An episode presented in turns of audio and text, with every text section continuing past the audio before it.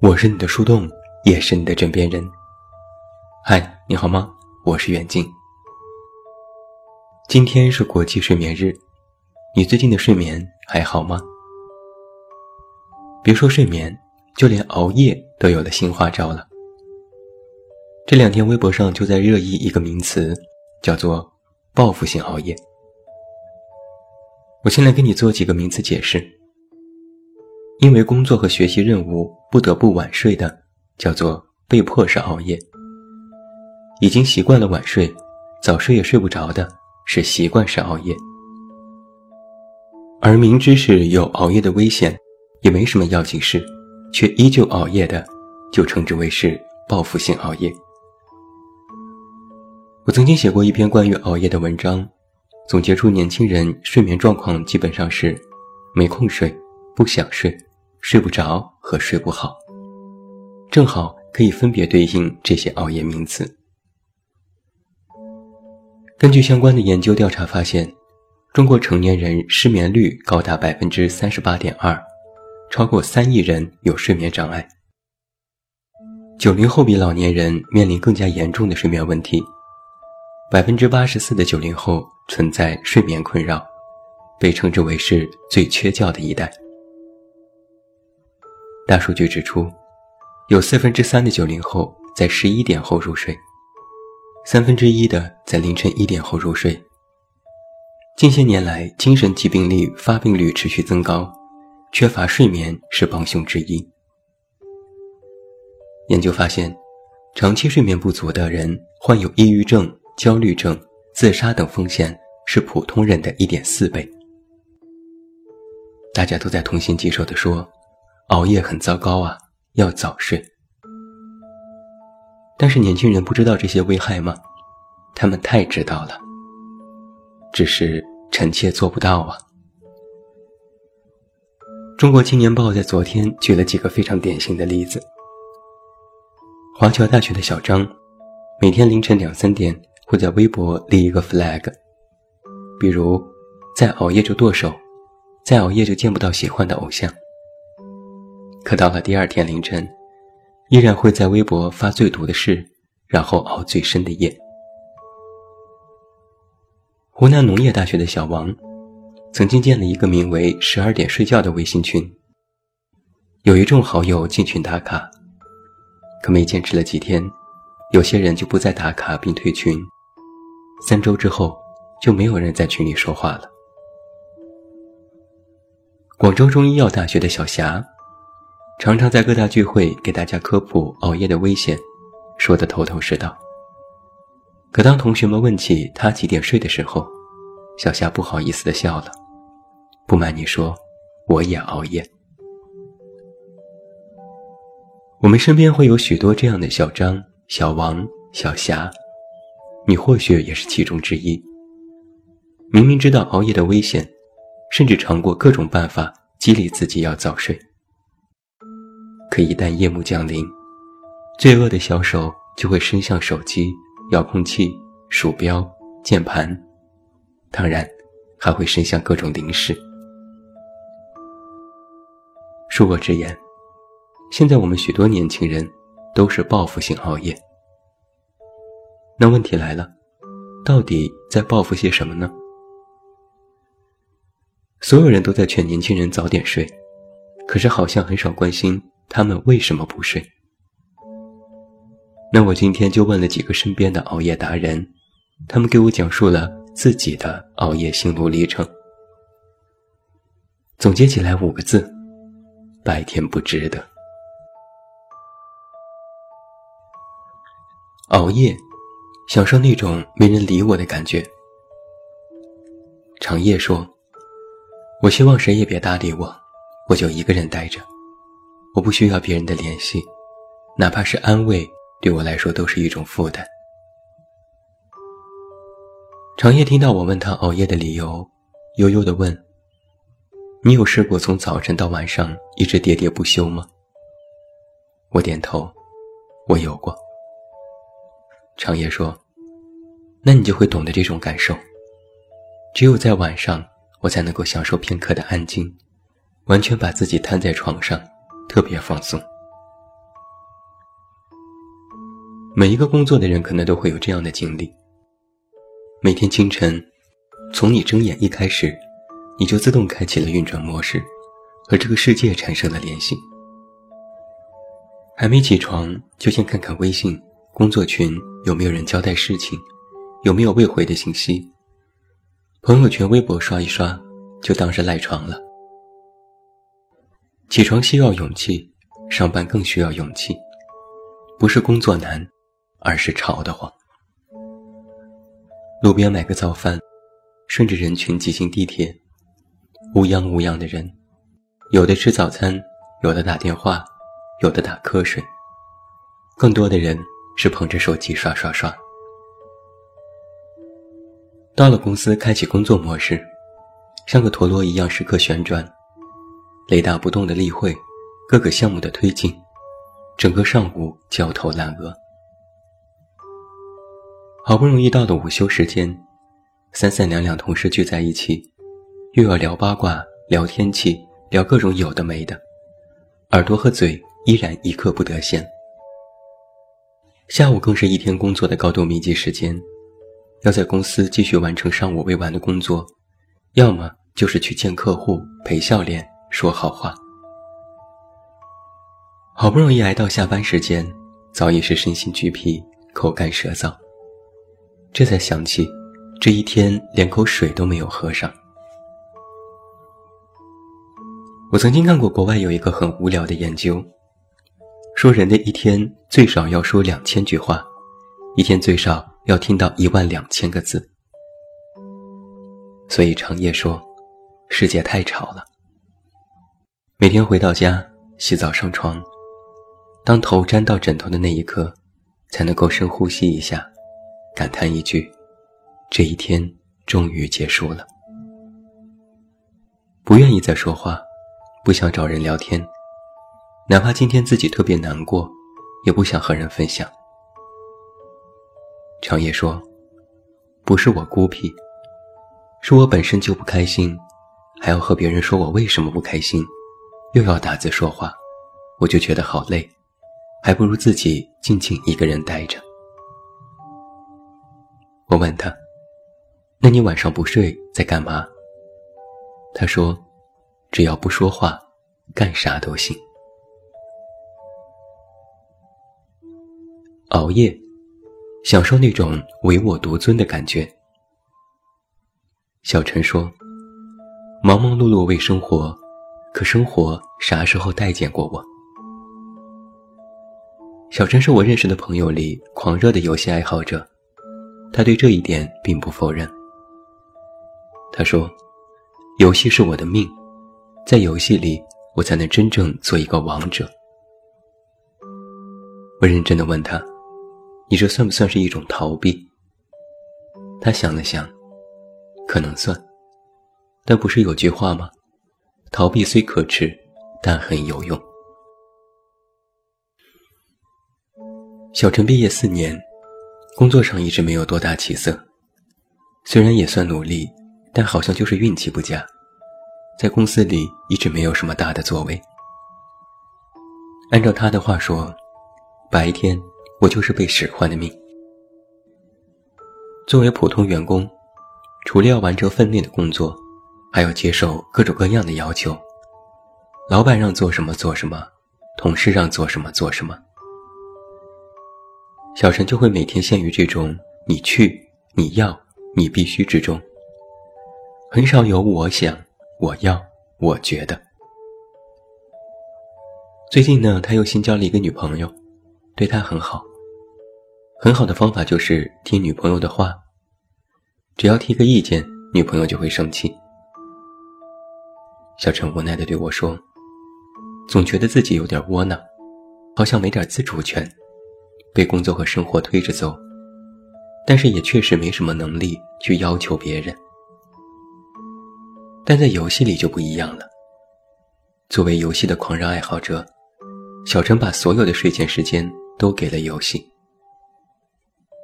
他说：“不是游戏多好玩多有趣，是我在游戏里能够真正的自己做主。我想杀谁就杀谁，我想去哪里就去哪里。这种厮杀的快感，特别解压，你能理解不？我点头，理解。就像有人喜欢健身和极限运动一样，都是一种发泄。小陈开玩笑地说：“白天我是个虫，但晚上我是条龙。”顿了顿，他又补充了一句：“哪怕我订个外卖，也是我想吃，我愿意吃，而不是谁要求我吃，这就很爽。”熬夜，享受那种娇柔造作的感受。阿阳说：“属于自己的时间不多，唯一剩下的，都交给了难过。”阿阳曾经对我这样说过：“其实人是可以矫情的，只是越长大越不愿意承认这一点。人们把矫情放在了成熟的对立面，这很糟糕。”坦白讲，每次我听阿阳说话，都感觉是在像看安妮宝贝的小说一样。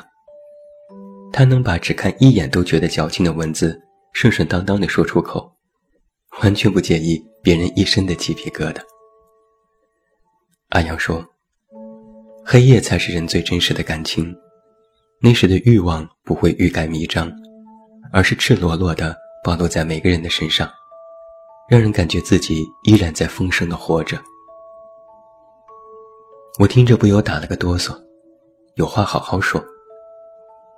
阿阳说：“意思就是人可以在黑夜里矫情，你想怎么矫情都可以，没人理解你，也没人愿意理解，这难道不是一件好事吗？”想想，好像的确如此。我们每天扮演一个大人。不能哭，不能难过，甚至连走路姿势不对都会引起别人的嘲笑，更别提和别人敞开心扉说一说自己的心事。但我们的情绪总需要一个发泄的出口，夜晚就给了最好的机会。于是很多人在白天做大人，在晚上做智障。看个电影能哭，听首歌能哭。刷个帖子能哭，甚至看个新闻里的扶贫报道都能落泪。白天这些事见不得人，但到了晚上却能够独自分享。小小的卧室就是最好的封闭舱，悠悠泛光的手机就是最好的调节器。只要你愿意，你可以随时发现你白天憋起了许久的情绪。前几天的某个大数据里。二月份微信公众号前五百强当中，有近六成依然是情感类账号。也特别提到，一个心灵鸡汤账号一个月爬升了几千位，涨粉数十万。所以在夜晚，鸡汤依然是主谋，人人都需要安抚。你可以借助任何方式，祭奠缅怀你的心事，哪怕他在别人看来无法理解。甚至是矫情，但是此时此刻，你的感受却会无比的真实和汹涌。阿阳说：“人活着是一件苦差事，需要忆苦思甜。不管你是多么坚强的人，总有脆弱的时候。白天不敢被人看到，那只能晚上偷偷卸下心防。坚强不过是铠甲。”里面依然是柔软的心脏。夜晚漫长，最能够抚慰受伤的心，哪怕他已经千疮百孔，黑暗中，他看起来依然无恙。熬夜，最终就是享受那种自由自在的感觉。和几个朋友聊完，回头再去看网友的评论，许多人都提到。只有夜晚的时间是独属于自己的，是自由自在的。这是大实话。白天，我们可以是孝顺的孩子，是能干的同事，是亲密的朋友，是贴心的伴侣。我们有许多身份，游刃有余。白天的时间被分割成很多块，有的给了父母，有的给了工作，有的给了朋友，有的给了伴侣，但是偏偏没有给自己。于是，厕所的隔间，回家的车里，公司的茶水间，上下班的地铁，我们抓住一切机会，想要留住自己的时间。但是白天总归都是碎片零散的时间。只有当你一个人回到家，躺在床上，四下无人，那个时间，才是真正属于你的。哪怕很多时候无事可做，都会觉得自由。所以你瞧，要用熬夜换取一点自由的时间，就可以想到现在的年轻人在白天有多么的不自由。不自由不仅是工作的束缚，更多的是心理上的压力。想做的事情不能做，要做的事情还没做，能做的事情不敢做，不能做的事情却非要做。工作、房子、对象、前途、未来，每一项都是一座大山，沉重的压在年轻人的身上。不是他们懦弱没有勇气。而是现实的洪流太迅疾。我要工作，我要生活，我要成家，我要养家。一切的我要，都会变成白天里的各种努力和行为，时常喘不过气来。也只有到了晚上，我才会退回那个单纯的我本身。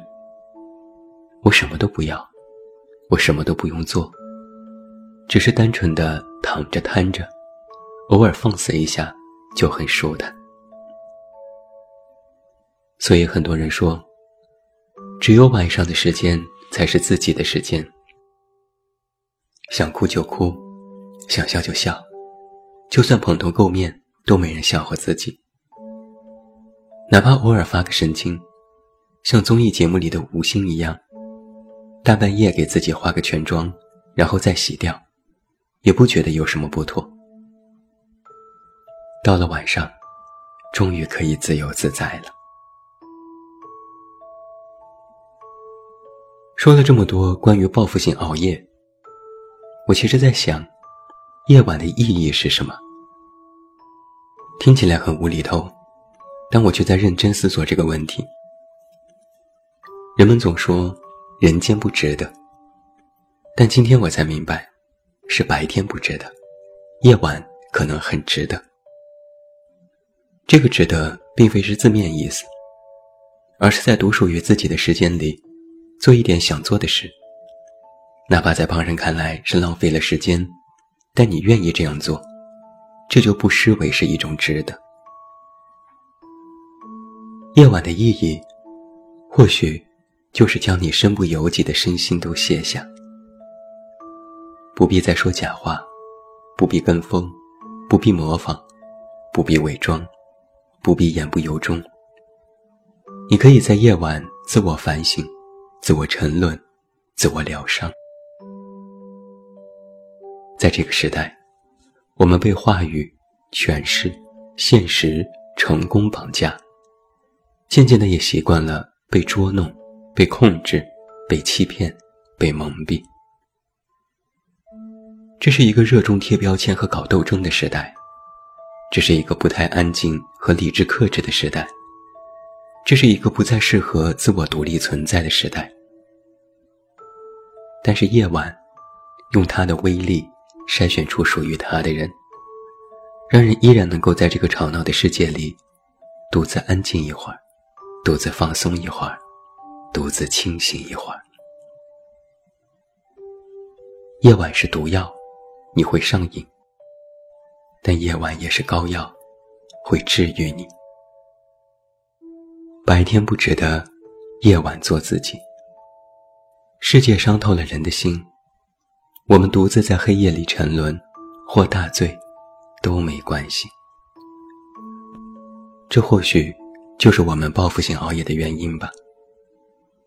就像有网友说的：“越夜越自由，舒畅。”自在，怡然自得，感觉自己放飞了。虽然知道熬夜不好，但是忍不住。这时光跟偷来的一样。顾城有一句诗是这样写的：“黑夜给了我黑色的眼睛，我却用它寻找光明。”我改动了一下，放在最后送给你。黑夜给了你自由的灵魂，你用它来做回自己。祝你晚安，有一个好梦。无论怎样，还是要早点休息。也不要忘记来到公号，这么远那么近进行关注，每天晚上陪你入睡，等你到来。我是远近，我们明天再见。